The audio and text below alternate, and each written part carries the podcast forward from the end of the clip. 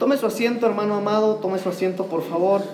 Yo quiero platicar un momento con usted. Yo sé que no estoy aquí para platicar, ¿verdad? Pero eh, quiero tomarme hoy la, la libertad de hablar con usted un poquito porque, porque siento la necesidad de hacerlo, hermano. Fíjese que hace ratito veía, ¿verdad? ¿Sí vio el anuncio de la velada? ¿Sí? ¿Cuándo tenemos velada, hermanos? 2 de noviembre, ¿a qué hora? A las 9. A partir de las 9 de la noche vamos a, eh, vamos a estar en este lugar para alabar al Señor, para adorar al Señor, pero también para tener un tiempo de oración, un tiempo de intercesión. Vamos a interceder, hermanos, por su familia, por mi familia, eh, por nuestros pastores, por nuestra congregación, pero también el Señor, vamos a pedirle al Señor que en su gran misericordia y en su favor nos abra nuestros ojos espirituales, ¿verdad?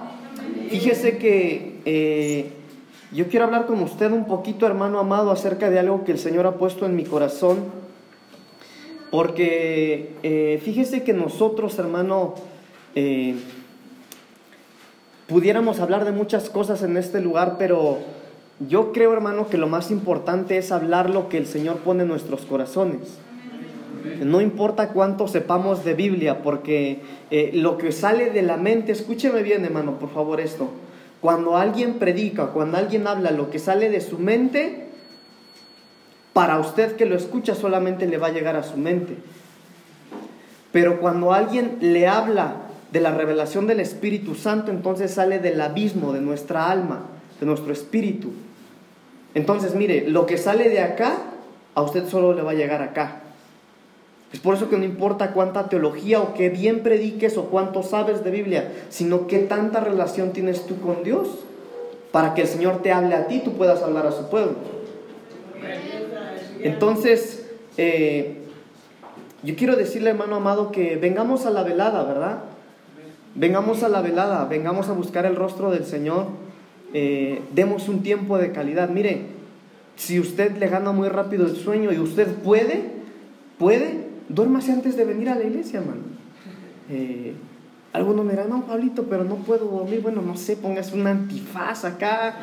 Y si hay mucho ruido, póngase unos taponcitos, aunque sea de papel higiénico, pero duérmase un rato, hermano. Este, pero venga la velada, vengamos con toda la actitud, con todo nuestro corazón. Disponga su corazón, prepare usted una alabanza, prepare un versículo. Si hasta ahorita no tiene nada para dar, dígale, Señor, dame algo, Señor para que en ese tiempo de, testimonios o de participación Señor, yo pueda bendecir a tu pueblo. Entonces, pidámosle al Señor para dar. Amén. Bueno, abra su Biblia, por favor, en el Evangelio de Mateo, capítulo 24. Yo voy a, a predicar un poquito diferente hoy, hermanos. Usted sabe que cuando yo predico le doy muchos versículos de la Biblia, ¿verdad? Bueno, hoy voy a tratar no me comprometo, voy a tratar de no darle muchos versículos de la Biblia. No porque no quiera, hermano, o porque no tenga, sino que quiero abrir un poquito mi corazón con usted. Pero sabe que el Evangelio de Mateo capítulo 24, ahorita le voy a dar los versículos, vamos a empezar a leer a partir del versículo 3, pero sabe que en esta parte de la Biblia Jesús está hablando acerca de los últimos tiempos. Y sabe, amado, que los últimos tiempos son tiempos difíciles, como dice la Biblia, ¿verdad? Pero son difíciles, hermanos amados, por muchas situaciones. Fíjese que aún, aún para nosotros como ministros, para los que enseñamos la palabra, nos es difícil. Eh, y cuando hablo de difícil no hablo porque estemos pasando persecuciones y gracias a Dios aún no ha llegado ese tiempo. Y digo aún porque a la luz de la palabra vemos que eso tiene que ocurrir. Pero cuando hablo de que es un poco difícil, hermano, es porque ahora es difícil hablar de la palabra aún dentro de las congregaciones, de las iglesias.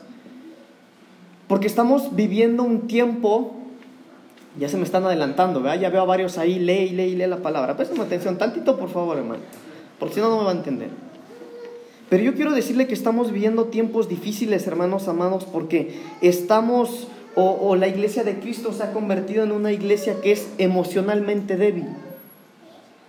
Y cuando le digo que la iglesia de Cristo se está convirtiendo en una iglesia emocionalmente débil, es porque todo lo que se predica aparentemente se tiene que predicar de una manera pasiva, de una manera eh, amable, Porque tal parece que si expresamos la palabra de Dios como se tendría que expresar, parece que lastimamos o parece que suena muy, muy, muy rudo, muy, muy, muy duro, hermano. No sé cómo explicarle esto, pero parece que todo tiene que ser suavizado porque si no es suavizada la palabra de Dios, la gente de la iglesia sale ofendida.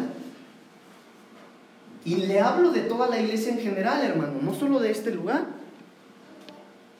Pareciera como que en este tiempo la palabra se tiene que hablar suave o de lo contrario, la iglesia, la gente de las congregaciones sale por las puertas y sale ofendida.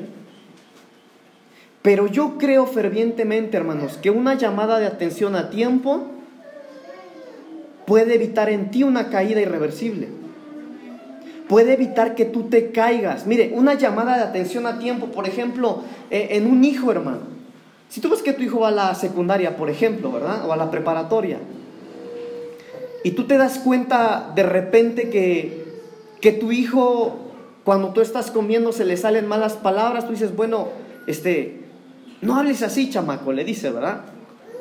Y bueno, uno dice, bueno, pues sí es grave, pero pues una palabrita, ¿será que se juntó con sus amigos? Pero de repente, hermano, tú cuando estás haciendo el, el aseo de tu casa te das cuenta que hay una colilla de cigarro en su cuarto. O debajo de la cama hay una botella escondida de, de alcohol. Entonces, una llamada de atención a tiempo para ese hijo puede evitar que tu hijo caiga en un vicio y deshaga su vida completamente. Que se salga de la escuela, que no tenga un futuro. Entonces es lo mismo con nosotros como cristianos, hermano, pero yo le decía, en estos últimos tiempos, los tiempos difíciles, aún para los que predicamos la palabra de Dios, parece ser que todo lo tenemos que suavizar, porque de lo contrario la iglesia se ofende. Ahora, no, no, no lo estoy preparando porque le voy a predicar duro, hermano. No piense que, ah, Pablito ya está diciendo porque ahorita va a lanzar los cocolazos. No, hermano, créame que no es mi intención. Pero sabe hermano que en los últimos tiempos, en los tiempos difíciles, va a haber frialdad. Mire, vamos a leer la palabra, ¿verdad? Porque dice la palabra del Señor a partir del versículo 3. Y estando él sentado, ¿quién él, hermano? Jesús.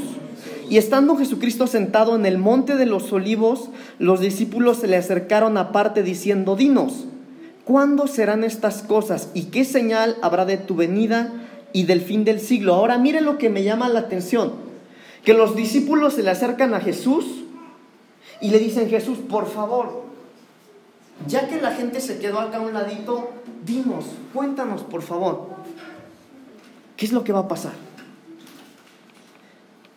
¿Cuándo sucederán estas cosas? ¿Y qué señal habrá de tu venida y del fin del siglo? Y Jesús, hermanos amados, antes que les empiece a contar las señales y lo que habría de suceder les hizo una petición. ¿Qué les pidió? Respondió Jesús y les dijo, mirad que nadie os engañe. Escuche bien, Jesucristo le dijo esto a sus discípulos antes de contarle las señales o lo que había de suceder en los últimos tiempos. Entonces, hermano amado, nosotros estamos viviendo los últimos tiempos. Jesucristo está por venir. Jesucristo está por venir por su Tenga cuidado que nadie le engañe. Hermano, hermana, que nadie lo engañe. Porque en estos últimos tiempos, dice la palabra del Señor, en el versículo 4, respondiendo Jesús les dijo, mirad que nadie os engañe, porque vendrán muchos en mi nombre. ¿En nombre de quién? De Jesús. Entonces va a haber muchos cristianos nosotros nos llamamos cristianos, nos denominamos cristianos porque creemos en Cristo. Entonces vendrán muchos en mi nombre, va a haber muchos cristianos que qué hermano, diciendo yo soy el Cristo y a muchos engañarán. Versículo 6, eh, y oiréis de guerras, rumores de guerras. Mirad que no os turbéis, porque es necesario que todo esto acontezca, pero aún no es el fin porque se levantará nación contra nación y reino contra reino, y habrá pestes y hambres, y terremotos en diferentes lugares, y todo esto será principio de dolores. Entonces os entregarán a tribulación y os matarán, y seréis aborrecidos de todas las gentes por causa de mi nombre. Escuche, muchos tropezarán entonces y se entregarán unos a otros y unos a otros se aborrecerán. Y muchos falsos profetas se levantarán y engañarán a muchos por haberse multiplicado la maldad, el amor de muchos se enfriará. Mas el que persevere hasta el fin, este será salvo. Pero mire hermano, hoy no le voy a hablar de los desastres naturales que ya están ocurriendo y que es señal de la venida de Cristo.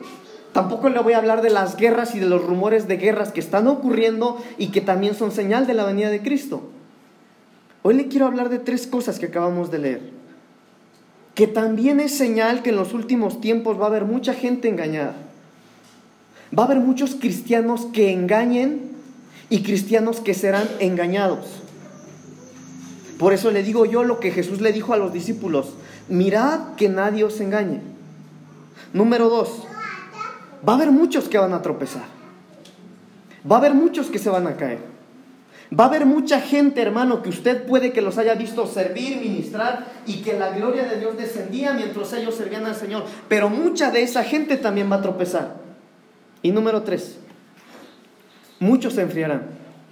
Muchos se van a enfriar. Ahora mire, mire, mire esto. La Biblia textualmente dice que muchos, no algunos, no pocos, no una cantidad promedio, no dice muchos, el amor de muchos se enfriará. Ahora yo le pregunto a usted, hermano, ¿qué tanto ama usted al Señor? Dios nos libre, hermano, de estar ahí en, esa, en ese porcentaje del que el amor se les iba a enfriar, ¿eh? Dios nos libre. Puede decir amén si quiere. Pero Dios nos libre, hermano, de ser parte de ese porcentaje. Porque yo no quiero estar frío. No me quiero tropezar. Hermano, ¿de qué serviría? Yo tengo 31 años de vida, desde chico estoy acá. ¿De qué me serviría a mí, hermano, estar 31 años absteniéndome del pecado, guardándome, tratando de vivir correctamente, en santidad, en integridad, aunque caigo? Pero ¿de qué me serviría todo el sacrificio, hermano? Si al último tropiezo, si al último me enfrío, si ahora que Cristo está por venir por su pueblo, hermano, me engañan o yo me engaño. Por eso le digo, Dios nos libre, hermano. Y Dios lo libre a usted también. Pero ¿sabe algo, hermano amado? Eh, yo quiero hablar hoy con usted porque estamos en confianza, ¿verdad? Sabe que somos una familia. Aún los que son más nuevos. Los más nuevos son la hermana Maribel, Ricardo, hermana Mónica, que aunque ya eran de casa, volvieron apenas. Y nosotros ya sabíamos que ellos iban a volver, ¿se acuerdan? ¿Sabe que cuando llegó el hermano Luis, mis primeras palabras con él fueron, hermano, yo sabía que te ibas a venir. Te lo dije, hermano. Mis primeras palabras con ellos fue, yo sabía que iban a venir. Porque yo sabía que ellos iban a venir. Y usted también lo sabía, porque el Señor ya no los había dicho. Gloria a Dios. Pero no podemos enfriarnos, hermano. Tenemos que tener cuidado en enfriarnos. Y sabe, porque la frialdad, hermano, yo le decía, estamos en confianza, ¿verdad? Bueno, dígale al de lado, hermano, estamos en confianza, somos familia. Dígale, hermano, dígale. Somos familia. Hasta nos parecemos, dígale. Estamos en confianza. ¿Sabe qué, hermano? Porque cuando estamos en confianza podemos contarnos nuestros errores. Usted no le va a contar su error a nadie a quien no, con, quien no confía. Y sabe algo, hermano, la frialdad es algo que no deseamos o que no anhelamos. Mire, por ejemplo, los matrimonios. A veces platicamos con mi esposa eh, y vemos, ¿verdad? Cómo hay matrimonios que al paso de los años ya no es lo mismo, dicen los hermanos grandes o las personas adultas. Ahora, yo no voy a hablar ahorita de ningún matrimonio de la iglesia, que quede claro. Y si hay algún matrimonio así acá, pido oración con su pastor que le ministre. Pero los matrimonios, al pasar los años, hermano, hay gente que aunque viven juntos ya no están casados. Para empezar, ya ni siquiera duermen juntos algunos. Y no hablo de las relaciones sexuales. Hablo de dormir juntos en la misma cama. No, él tiene su cama, yo tengo mi cama. Pero todo empezó por una frialdad. No nos llevamos bien, no peleamos, no tenemos problemas. Pero es un matrimonio frío. Y sabe algo, hermano, todo empieza eh, y el Señor a mí me hablaba, hermano, mucho me habló cuando yo estaba estudiando esto, pero todo empieza, hermano, porque a veces los matrimonios dicen, bueno, hermano, eh, o, bueno, pastor, ¿verdad? Cuando piden consejería con el pastor, mire, pastor, no es que yo no quiera llevarle flores, porque yo amo a mi esposa. No es que yo no quiera, eh, o que ya la haya dejado de amor. Pastor, no es que yo tenga otra mujer. No, si yo amo a mi esposa, no es que no quiera llevarle un ramo de flores, pero como que no me nace. Yo sé, pastor, que tengo que enamorarla, yo sé que, que puedo un día sorprenderla ahí con, con un chocolatito, algo. No es que no quiera hacerlo, yo sé que es bueno. Y quiero hacerlo. Pero como que no me nace. No sé si me doy a entender quiere, tiene el deseo, pero no hay acción. Y algo similar pasa, hermano, por ejemplo, cuando hay personas que, que les gustaría, ¿verdad? Tener un, digo, no, no, no quieren ser fisicoculturistas, pero no les gusta la pancita, la mejor que tienen. Dice, bueno, yo sé que haciendo ejercicio puedo cambiar. Yo sé que si me pongo ahí, me levanto temprano y hago ejercicio, puedo cambiar. Yo sé que estaría mejor y saben que pueden. Saber, hermano, que si se proponen un mes a levantarse, y a correr, o incluso por salud, ¿verdad? Hay gente que por salud, de no hacer ejercicio, hermano, están malos. Quiere hacerlo. No está en desacuerdo. Sabe que es bueno. Y a veces en la televisión dice, compre esta bicicleta que en media hora va a perder 40 kilos. Hermano, y llega la bicicleta y el primer día, ahí está la bicicleta. Porque sabe que puede bajar el peso. Pero pasa un mes y, bueno, la otra semana. No está en contra, sabe que es bueno, sabe que puede hacerlo. Pero como que no viene a fluir.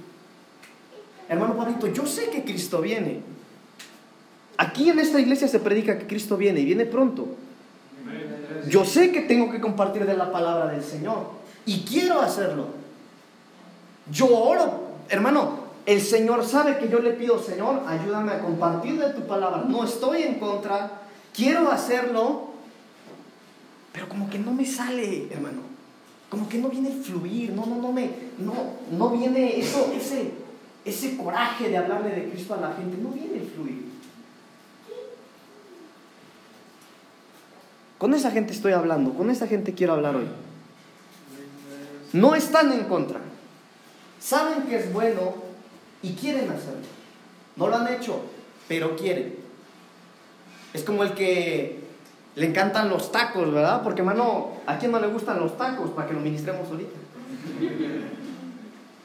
Pero dice, bueno, yo tengo mucha pancita, pero yo quiero bajar de peso. Y aquí está con el taco acá, ¿verdad? Pero quiere. A esos les quiero predicar hoy. No lo están haciendo. No están como podrían estar, como quisieran estar, pero quieren estarlo. Pero también hoy, hermano, quiero llegar aún más. Quiero hablar con los que siendo honestos, siendo sinceros, porque, mire, había hace unos minutos en la alabanza una presencia de Dios, hermano, maravillosa en este lugar. Maravillosa. Entonces el Señor está aquí. Y delante de Él nada hay oculto, Él sabe todo. Entonces quiero hablar también con gente que dice, bueno, mira hermano, yo, yo ya no sé si quiero, porque yo podría decirte que sí quiero, pero mira, mis acciones, lo que yo hago, lo que yo hablo, dice que no quiero. Entonces la verdad yo ya no sé si quiero, pero quisiera volver a querer. Ya no sé, hermano Pablito, si sueño como antes soñaba yo le pedía al Señor que me usara y yo quería hablarle a los vecinos y hablarle a la vecina. Ya no, ya no sé si quiero, hermano. Ya no tengo ese deseo como lo tenía antes, pero quiero volver a querer. Entonces, porque si hay alguien aquí que no quiere, bueno, eso ya es otra cosa. Pero hoy quiero hablarle a los que quieren y a los que no saben si quieren, pero quieren volver a querer. Porque mire algo, hermano amado. Yo conocí a Cristo hace 14 años. A mí nadie me evangelizó. A mí nadie nunca me regaló un folleto. Aunque yo crecí en la iglesia desde pequeño, yo no conocía a Cristo, yo no conocía al Señor. Y usted sabe cómo conocí al Señor, ¿verdad? Yo se lo he platicado. Y yo empecé a servirle al Señor. Nadie me dijo cómo tenía que servir, pero yo empecé a servir. Empecé a trabajar con jóvenes, empecé a orar por gente enferma, empecé a hablarle a los indigentes, empecé a hacer muchas cosas. Pero en el 2012, mire, la primera vez que yo salí del país, de aquí, pues estamos en familia, ¿verdad? Primera vez que yo salí de aquí del país fue porque yo me fui a Estados Unidos a los 16 años. Y yo me fui porque yo quería huir de mi casa. Porque yo no entendía a mis papás. Entonces yo me fui. Yo no conocía al Señor. Yo fui y traté de hacer mi vida allá. Pero el 7 de julio del 2005 yo conocí al Señor. Y Él llegó a mi vida. Lo acepté en mi corazón. Y a partir de ese momento todo cambió. Pero, en abril del 2012, bueno, yo después pasaron unos años, estuve cuatro años en Estados Unidos, me regresé a México, me vine, estuve acá. Y en abril del 2012, hermano, fue la segunda vez que yo salí del país. Pero ahora salí a ministrar. Ya no me fui de mi casa oyendo. Ahora salí de esta casa ministerial por primera vez del país a predicar a otra nación. Pero algo pasó. Algo pasó antes de que yo me saliera.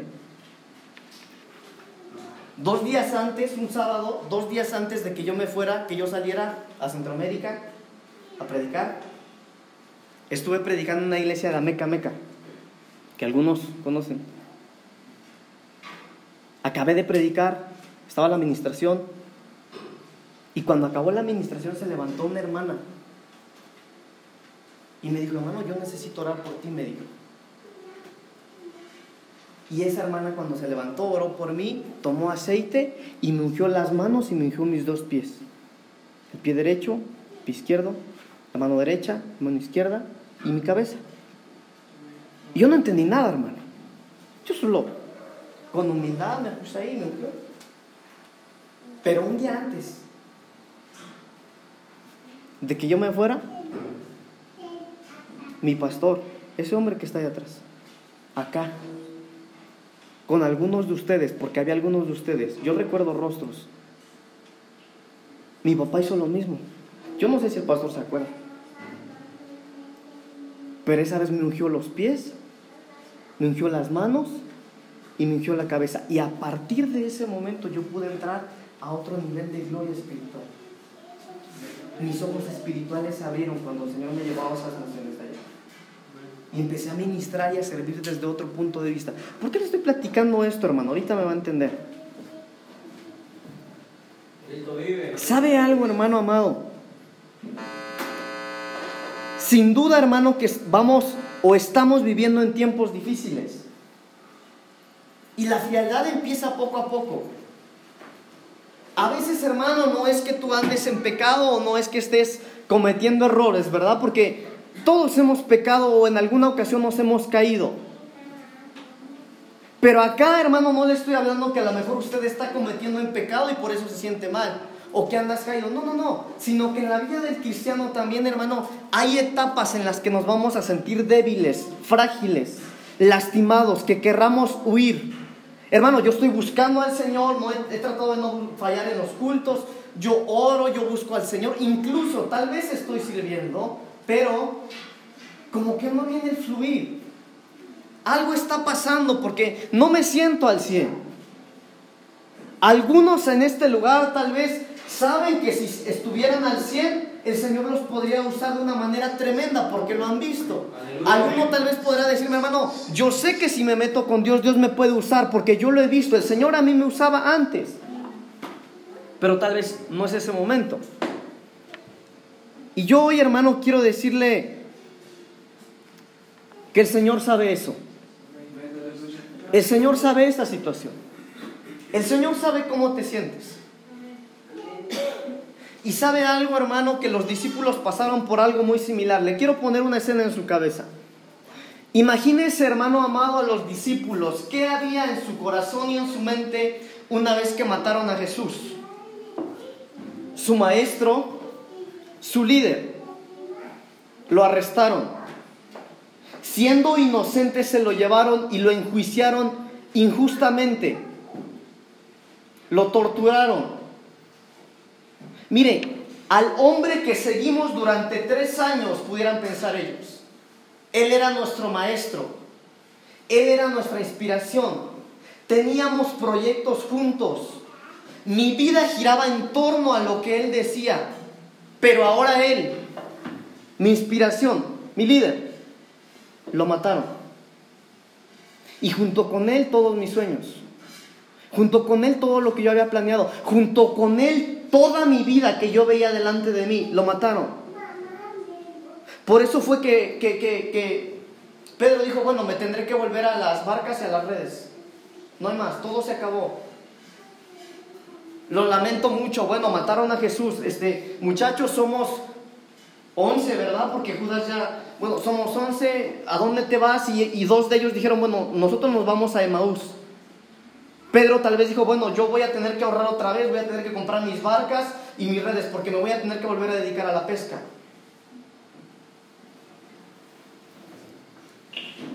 Y mire, hermano, que me estoy desviando completamente del tema, pero el Espíritu Santo lo va a hablarnos hoy.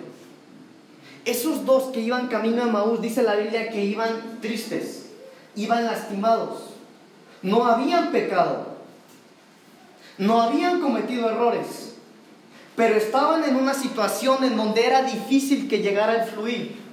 No había fluir. No estaban en contra, estaban viviendo una situación difícil. Y dice la Biblia, hermano, que a alguien se les apareció en el camino. ¿Sí lo ha leído? ¿Quién se les apareció? Pero ellos no lo sabían. Y dice que cuando se les apareció les dijo, ¿qué pasa con ustedes muchachos? ¿Acaso no sabes? Eres el único que no está enterado. Todo mundo está hablando de eso. Mataron a Jesucristo. Nosotros éramos sus seguidores. Y lo mataron. Él era nuestro líder. Él era nuestro impulso. Teníamos planes. Y dice la Biblia que platicó Jesús con ellos durante toda la tarde y no se dieron cuenta quién era. Llegó la noche y cuando llegó la noche, estos dos le dijeron, ¿sabes qué Jesús? Quédate en casa. Ya es noche, ¿por qué te vas a ir? Lucas capítulo 24, por favor, vamos a movernos ahí.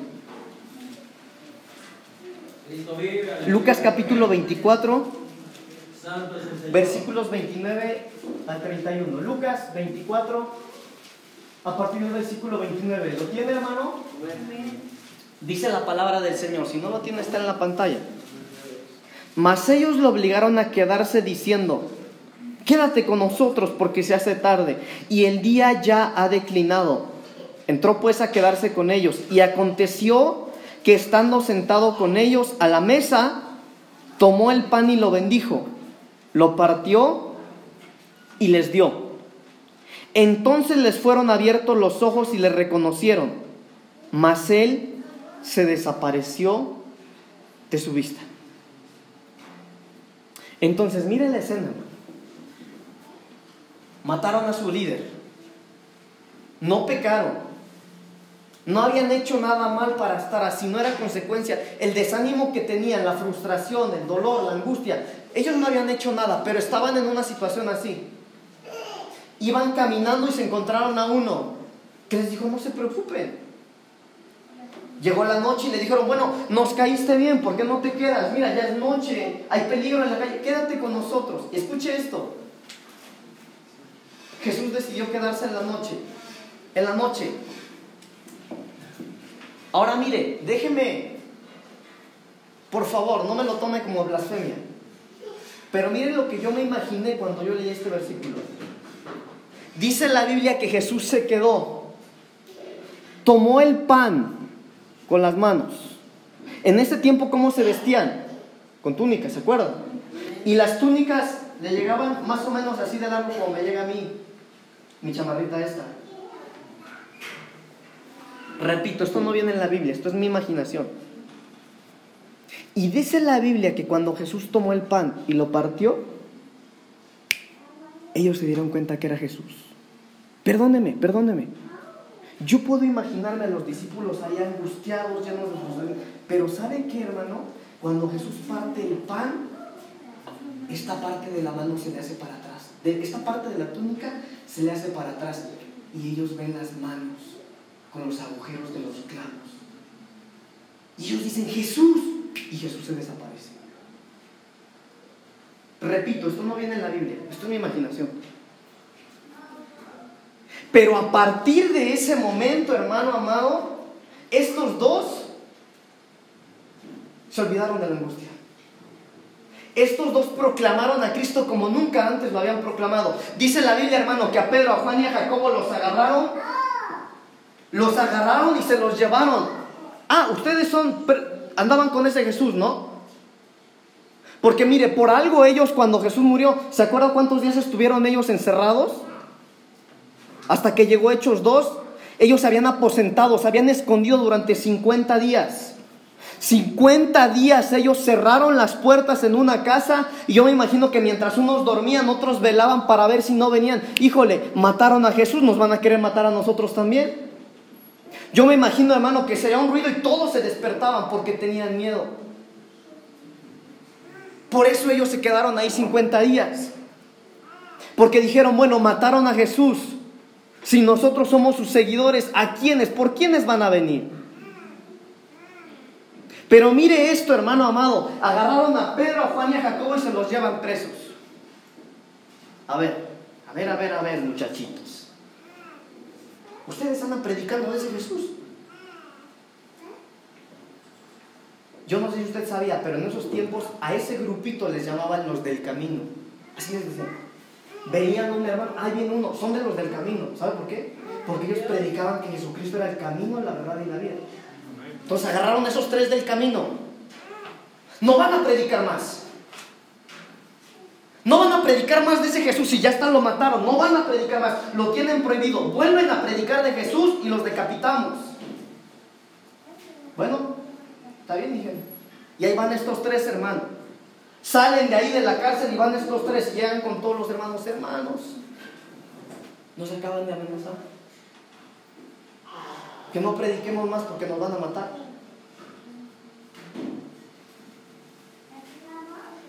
Imagínese la escena. Imagínese la escena. Su pastor predica acá, ¿verdad? Usted tiene pastor.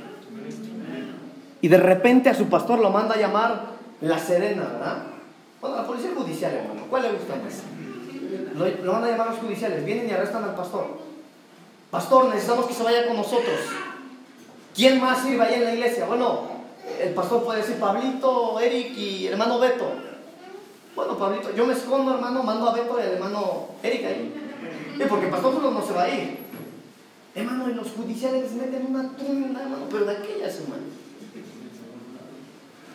Y vienen los hermanos hoy domingo acá, hermano, están, mire, sus chipototes hasta acá no pueden ni ver, lastimados, a lo mejor algún hermano rengueando. Hermano, que no podemos predicar más. Y el gobierno allá, hermano, cuando se lo lleva, no pueden predicar más en esa príncipe de paz. Me cierran las puertas, no puede entrar la gente más ahí. Si vuelvo a ver que vuelve a entrar un cristiano ahí que ustedes les hablan de su Cristo, los matamos. No pueden predicar más. Pero estos tres, Pedro, Juan y Jacobo, cuando llegaron con los hermanos, dijeron, hermanos, nos amenazaron, nos arrestaron, nos dijeron que si volvemos a hablar de Jesús, nos van a matar. Pero bendito sea Dios que ahora, hermano, con más aliento, con más fervor, vamos a predicar de Cristo como nunca antes lo hemos hecho. Eso dijeron ellos. Eso dijeron ellos. Pero ¿dónde sacaron ese valor? Hermano, ¿de dónde sacaron esos pantalones esos tres hombres?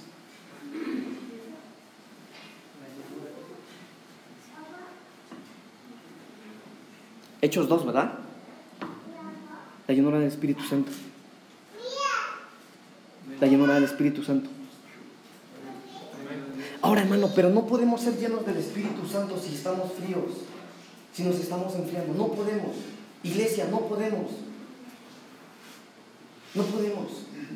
Pero mire, hermano amado, por eso yo, yo, yo le digo, hermano, mire, cuando usted venga acá, hermano, tenga un tiempo de calidad. De verdad, hermano, yo se lo, se lo pido, hermano, por su propio bien, ¿verdad? Me oí como un papá o como una mamá, pero es por tu bien, nos dice. Yo se lo digo por su bien. Cuando usted venga acá, hermano, adore al Señor con todo su corazón.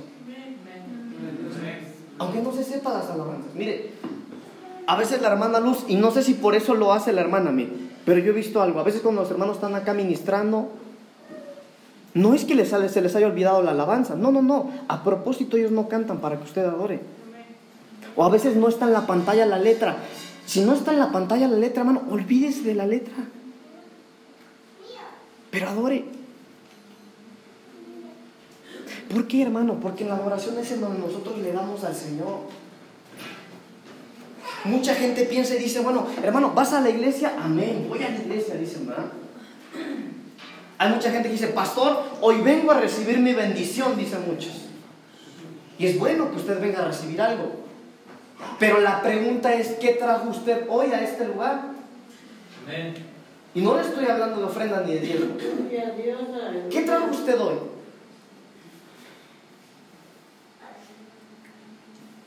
Aleluya. Entonces, hermano, tengamos tiempos de calidad. Adoremos al Señor. Miren, los últimos tiempos van a ser difíciles o son difíciles, de verdad, hermano amado. Mire, mire, mire. Yo el día de ayer veía, eh, nosotros tenemos unos hermanos en unas iglesias de Chile. Y hoy todas las iglesias de ahí, del centro de Chile, de la ciudad, no pudieron abrir. Todas, todas las iglesias, todas las iglesias, escúcheme bien, hoy cerraron sus puertas, no pudieron abrir. ¿Sabe por qué? Porque hay un caos allá ahorita. Bueno, algunos dirán, bueno, también se fueron al parque, ¿verdad? Pero mire, hermano, mire, usted y yo podemos estar aquí.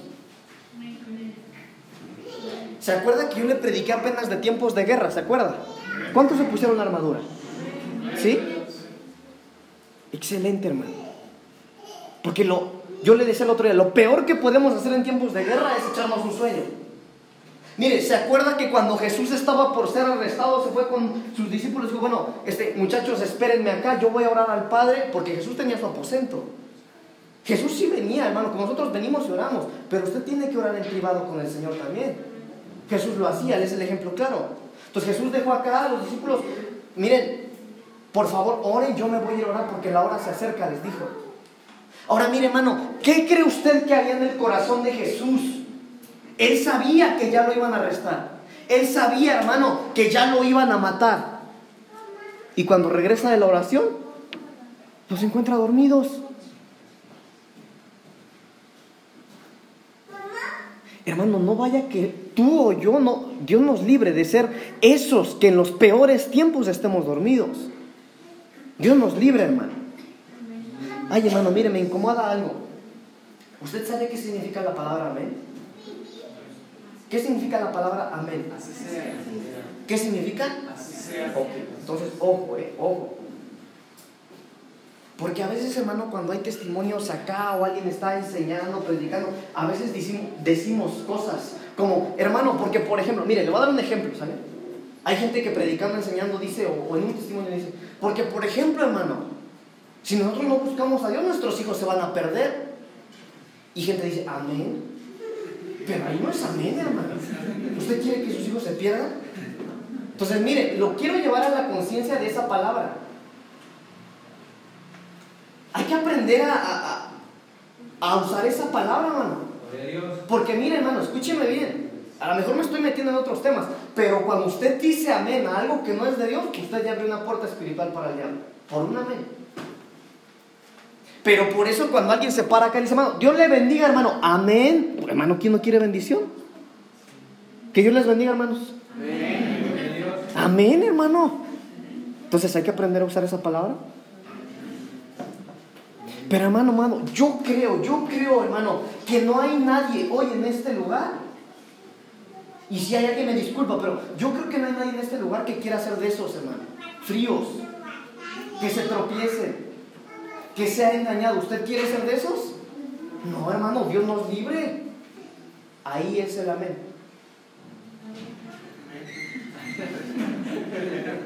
Dios nos libre, hermanos.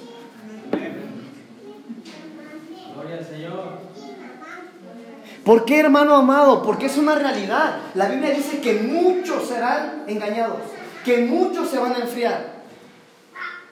Entonces, mire, seamos honestos. ¿Usted se siente frío hoy acá? Vengamos con el Señor. Vengamos con el Señor. ¿Cuánto tiempo voy, hermanos? Mire. Bueno, ¿quién vive, hermanos? ¿Sabe que... ¿Cuántos saben que estamos en los últimos tiempos? Seguro, hermano. Mire, estamos en los últimos tiempos, pero ¿sabe qué? Escuche esta frase que yo escuché que me encantó. Solo sufren los cambios, escuche, escuche, solo sufren los cambios aquellos que no entienden los tiempos. Solo sufren los cambios los que no entienden los tiempos. ¿Por qué, hermano? Porque si tú ves que hay nubes, hermano, que están nublado, tú no te vas a venir con traje de baño a la iglesia. Porque si tú desde que te levantaste, hermano, viste que hacía un aeronazo ahí, y, bueno, y tienes frío, hermano, tú sufres porque no entendiste los tiempos. Entonces, sufren los cambios los que no entienden los tiempos. Y la Biblia habla que hay que entender los tiempos. Entonces, mire, hermano, mire, mire lo que le voy a decir. ¿Por qué le dije hace ratito, hermano, que a partir del 2012 mi vida cambió, mi vida espiritual cambió? De verdad, porque cambió. Yo estuve en dos iglesias en Estados Unidos, en dos. Porque viví dos años en un estado y dos años en otro estado. Los primeros dos años que yo conocí a Cristo, y estuve en una iglesia, hermano, que cómo me metía en presión. Ahí yo aprendí a orar, pero orar, hermano. Mi pastor sabía que yo era soltero. Pablito, ¿a qué hora sales de trabajo? Me decía. A las 3, pastor. Bueno, 3, 5 te quiero acá en la iglesia. Yo aprendí a evangelizar. Bueno, yo salía de trabajar a las 3, a las 3, 5 estaba en la iglesia. Regresaba a la casa como a las 2 o 3 de la mañana y a las 5 nos íbamos a trabajar. Mire, me traían así, así. En un año y ocho meses, de una membresía de cero, teníamos casi 500 jóvenes en la iglesia. Ahí yo aprendí lo que fue tener relación con Dios. Yo me iba los fines de semana a un cerro a orar, desde los viernes y me bajaba hasta los domingos a tomar Santa Cena. Yo pude conocer a Dios, ahí lo conocí. Ahora mire hermano, se lo digo con toda humildad.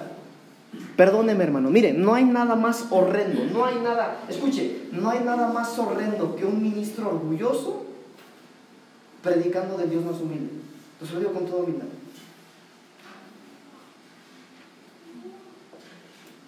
Pero dos años después, me fui a meter a una iglesia que me mató, hermanos.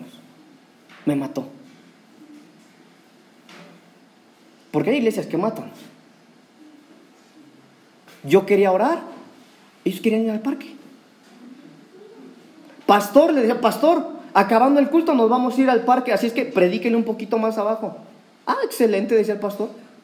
Predicaba, ni predicaba, hermano. Yo no me acuerdo de ninguna prédica de ese pastor. Enseñaba, eso sí. Muy buen maestro, excelente maestro.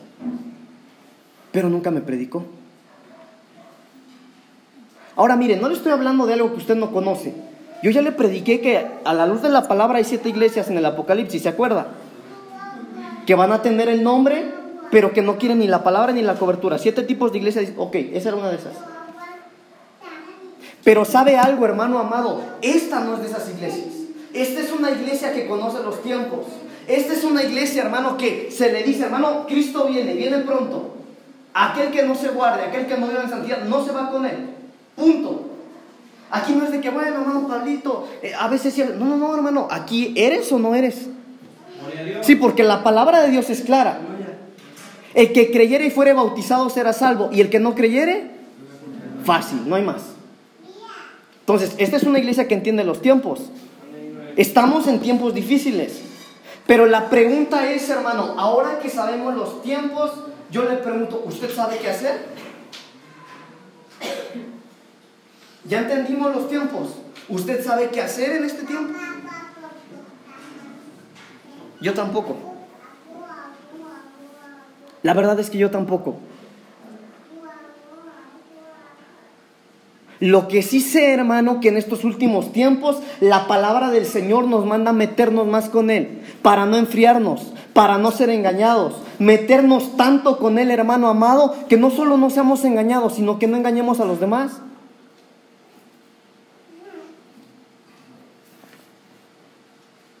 Dios es bueno. ¿Sabe que cuando yo estudiaba esta palabra, cuando la Biblia quiere decir que en los últimos tiempos el corazón de muchos se enfriará, se enfriará, perdón. La palabra enfriar es sinónimo de arrogante. Arrogante. Y la palabra arrogante es una palabra dividida. A y arrogante. Y la palabra arrogante es sin ruego.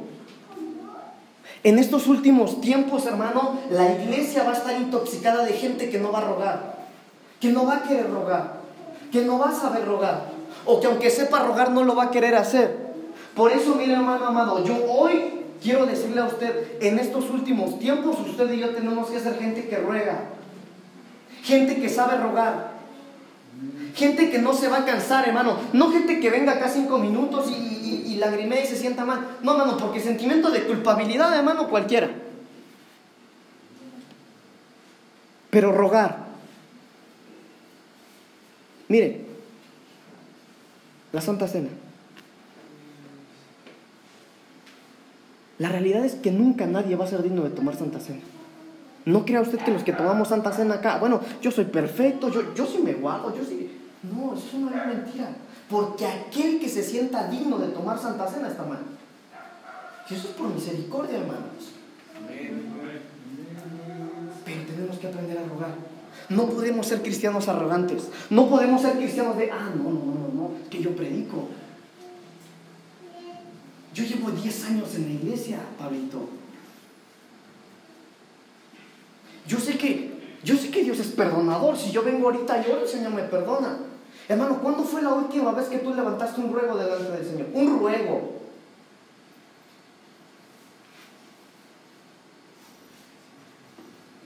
No podemos ser gente arrogante. ¿Sabe por qué le digo que esa iglesia me mató? Yo estaba acostumbrado a orar mucho. Me acuerdo que yo llegué, le pedí las llaves al pastor. Pastor, mire, yo, yo, a mí me gusta orar. Le pedí las llaves de la, de la iglesia al pastor, una iglesia grande, hermano, un auditorio grande, grande. Mire, le voy a platicar algo. Yo en esa iglesia fui líder, fui líder de alabanza un tiempo, porque no la hice. Esa es la verdad, no la hice. Entonces, pero mi trabajo era aprender los instrumentos y apagar los instrumentos al acabar el culto. Pero miren lo que había en esa iglesia, lo que le voy a contar, Dios lo sabe. Cuando acababa el culto, hermano, yo apagaba las consolas desconectaba todo y, ah, ok.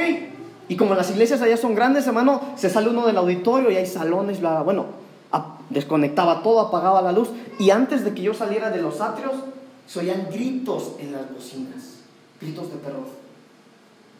Pero, ¿cómo, hermano? Si yo apagué las bocinas, las desconecté, yo apagué los aparatos. En la iglesia. En la iglesia. Entonces yo me iba a orar, le pedí la llave al pastor. Pastor, préstame la llave. Sí, Pablito, me dijo. Lo invité a orar, nunca fue conmigo. No, nunca. Yo me iba, hermano, Dios lo sabe. Yo trabajaba entregando periódico. Acababa de entregar mi periódico como a las 2 de la mañana. Y me iba a meter a la iglesia. Con miedo, hermano, porque había gritos en las bocinas. Pero me iba a orar. Yo le decía, Señor, no me quiero morir. No me quiero enfermar.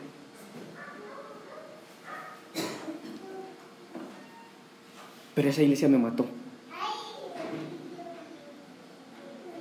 Porque hay iglesias que matan. Las iglesias que matan son las iglesias que no conocen los tiempos. Mi hermano, es tremendo lo que le voy a decir. Yo estaba platicando a un muchacho en la mañana, yo le decía, yo no pude dormir, hermano. Estaba orando en la noche, estaba estudiando, y yo le decía al hermano hace rato, yo tuve una experiencia que nunca había tenido en mi vida, mis 14 años de cristiano no la había tenido. Y no le voy a hablar de que, ah, el Espíritu Santo vino y hablé lengua. No, no, no, no. No la había tenido, hermano, porque me sentía angustiado, orando. Me sentía angustiado, hermano. Me sentía terriblemente triste, con dolor.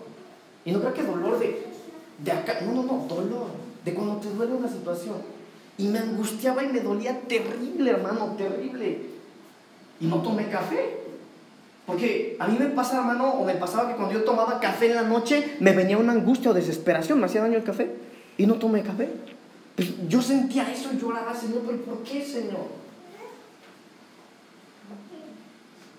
Y el Señor empezó a hablar a mi vida. Y el Señor me empezó a dar esta palabra. De cómo en los últimos tiempos la iglesia se iba a enfriar. De cómo en los últimos tiempos, hermano, iba a haber iglesias que iban a pagar. ¿Por qué? Porque la Biblia lo dice engañadores. ¿Y de dónde iban a salir los engañadores? ¿De aquí? Bueno, de aquí no, Dios nos libre, pero de la iglesia. Entonces yo entendí por qué esa iglesia me mató. Pero sabe algo, hermano, no podemos ser arrogantes. Iglesia, no podemos ser arrogantes. Hermano, hermana, no podemos ser arrogantes. Tenemos que rogarle al Señor. Aleluya. Rogar por nuestros hijos. Rogar por nuestras familias. Gloria a Dios. Ahora mire, hermano, quiero darle esta última cita. Primera de Tesalonicenses capítulo 5, por favor. Primera de Tesalonicenses capítulo 5, vamos a leer del 4 en adelante.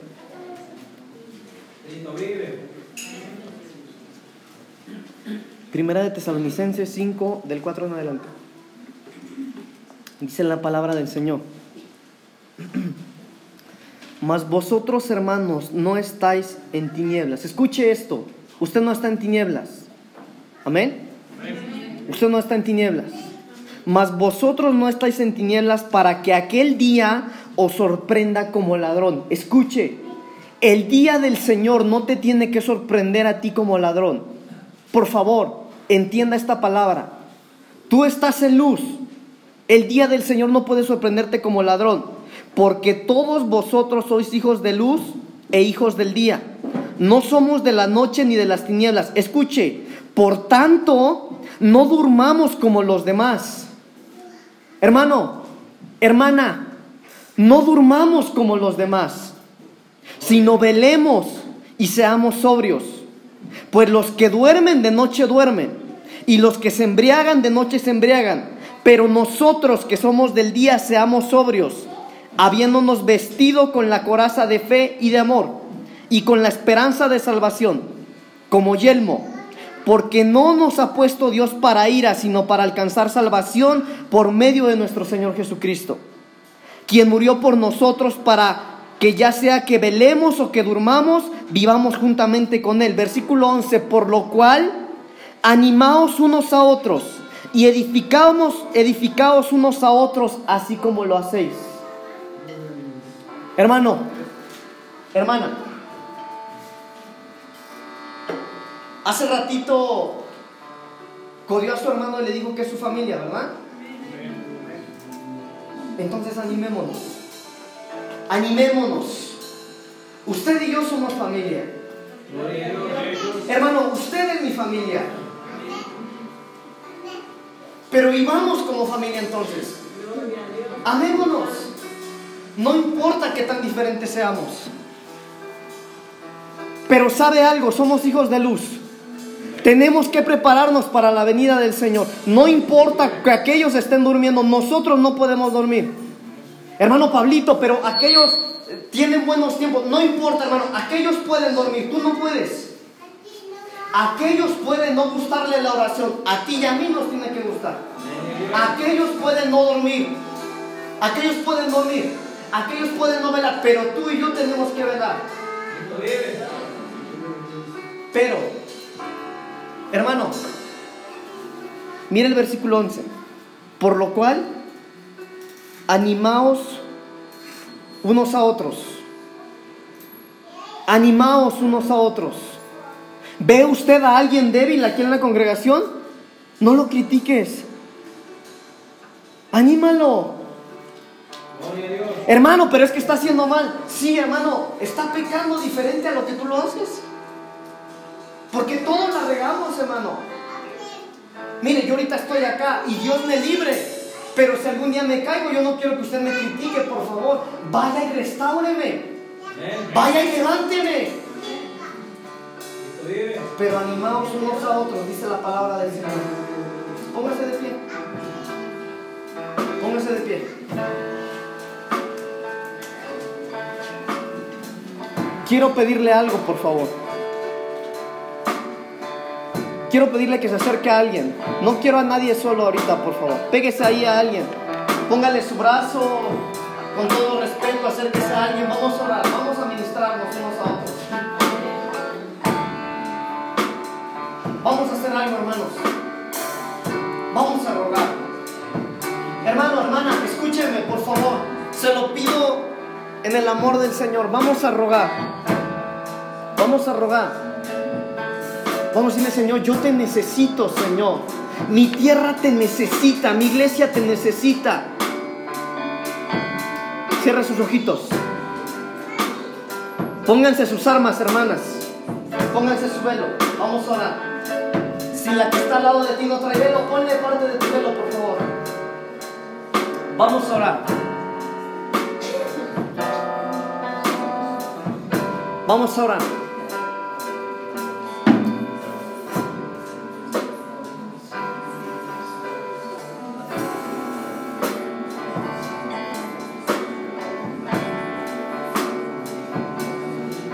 Yo voy a pedirle al Señor que desalte tu lengua ahora.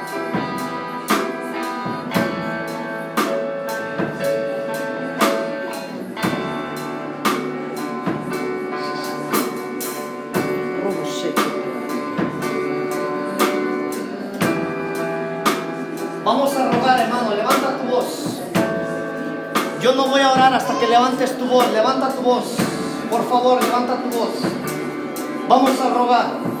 Dile, Señor, yo te necesito. Señor, mi familia te necesita. Mis hijos te necesitan. Mis padres te necesitan, Señor. Vamos a rogar, hermano, vamos a rogar. Esto no es una plática, no es una conversación, no, no, no. Vamos a rogar. Hay gente que sabe rogar en este lugar. Señor, derramamos nuestras lágrimas hoy en este lugar, Señor. Señor, yo ruego tu misericordia sobre esta casa. Señor, hay hijos que se están perdiendo. Hay padres que se están perdiendo. Hay gente que está siendo engañada. Señor, hay gente que se está enfriando. Vamos, vamos a rogar. Tú sabes rogar. Levanta un ruego, levanta una súplica delante del Señor. Levanta una súplica, hermano. Vamos, suelta tu lengua. Levanta tu voz.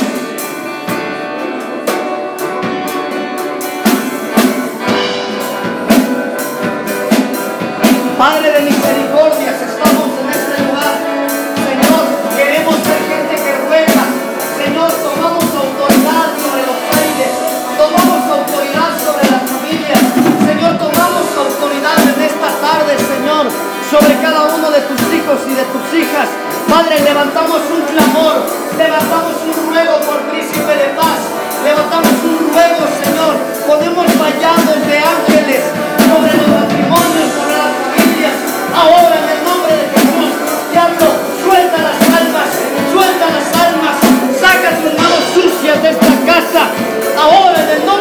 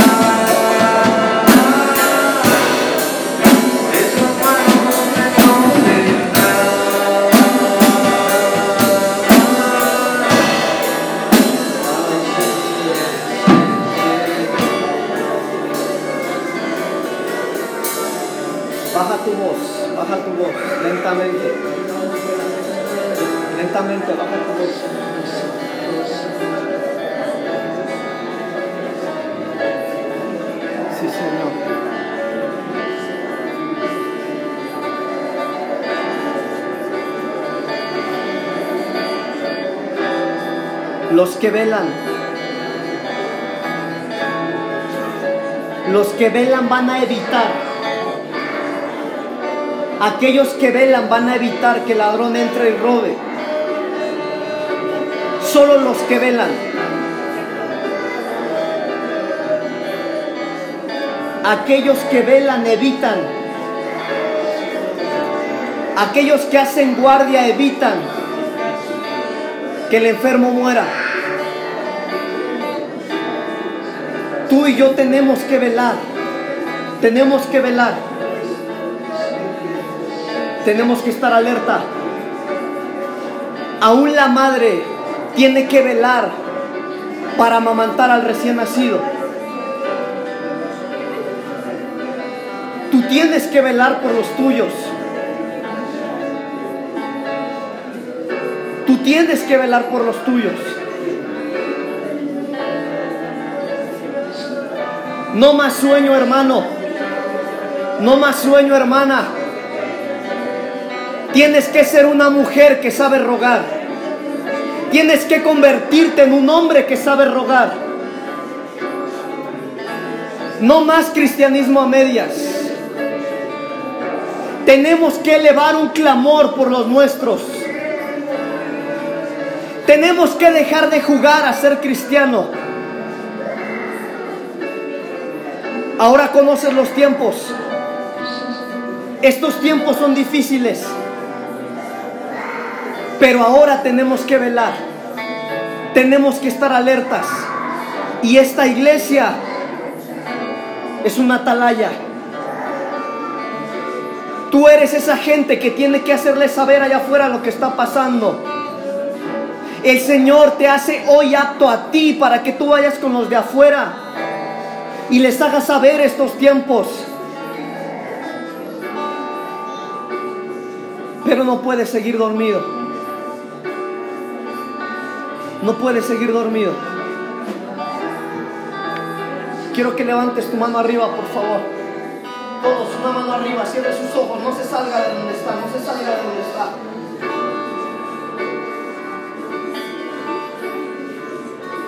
Ahora vamos a cambiar nuestro ruego. Pídele al Señor que te haga apto hoy. Tú tienes que jugar ese papel de esa madre que tiene que velar para amamantar al bebé.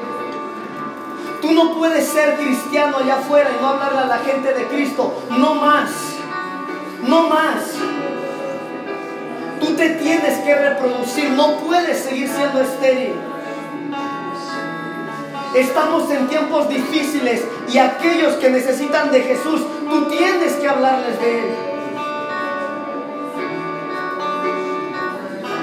Dile, Señor, hazme apto.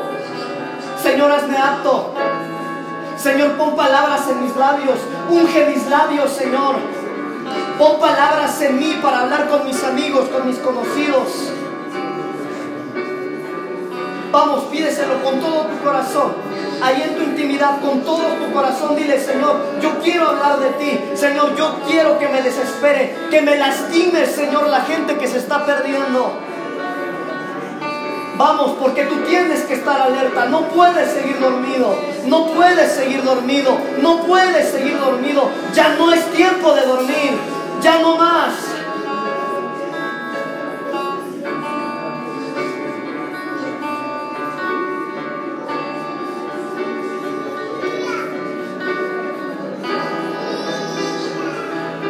Señor, haznos santos, por favor. Señor, unge las manos. Señor, unge esas manos que se levantan. Señor, unge esas manos.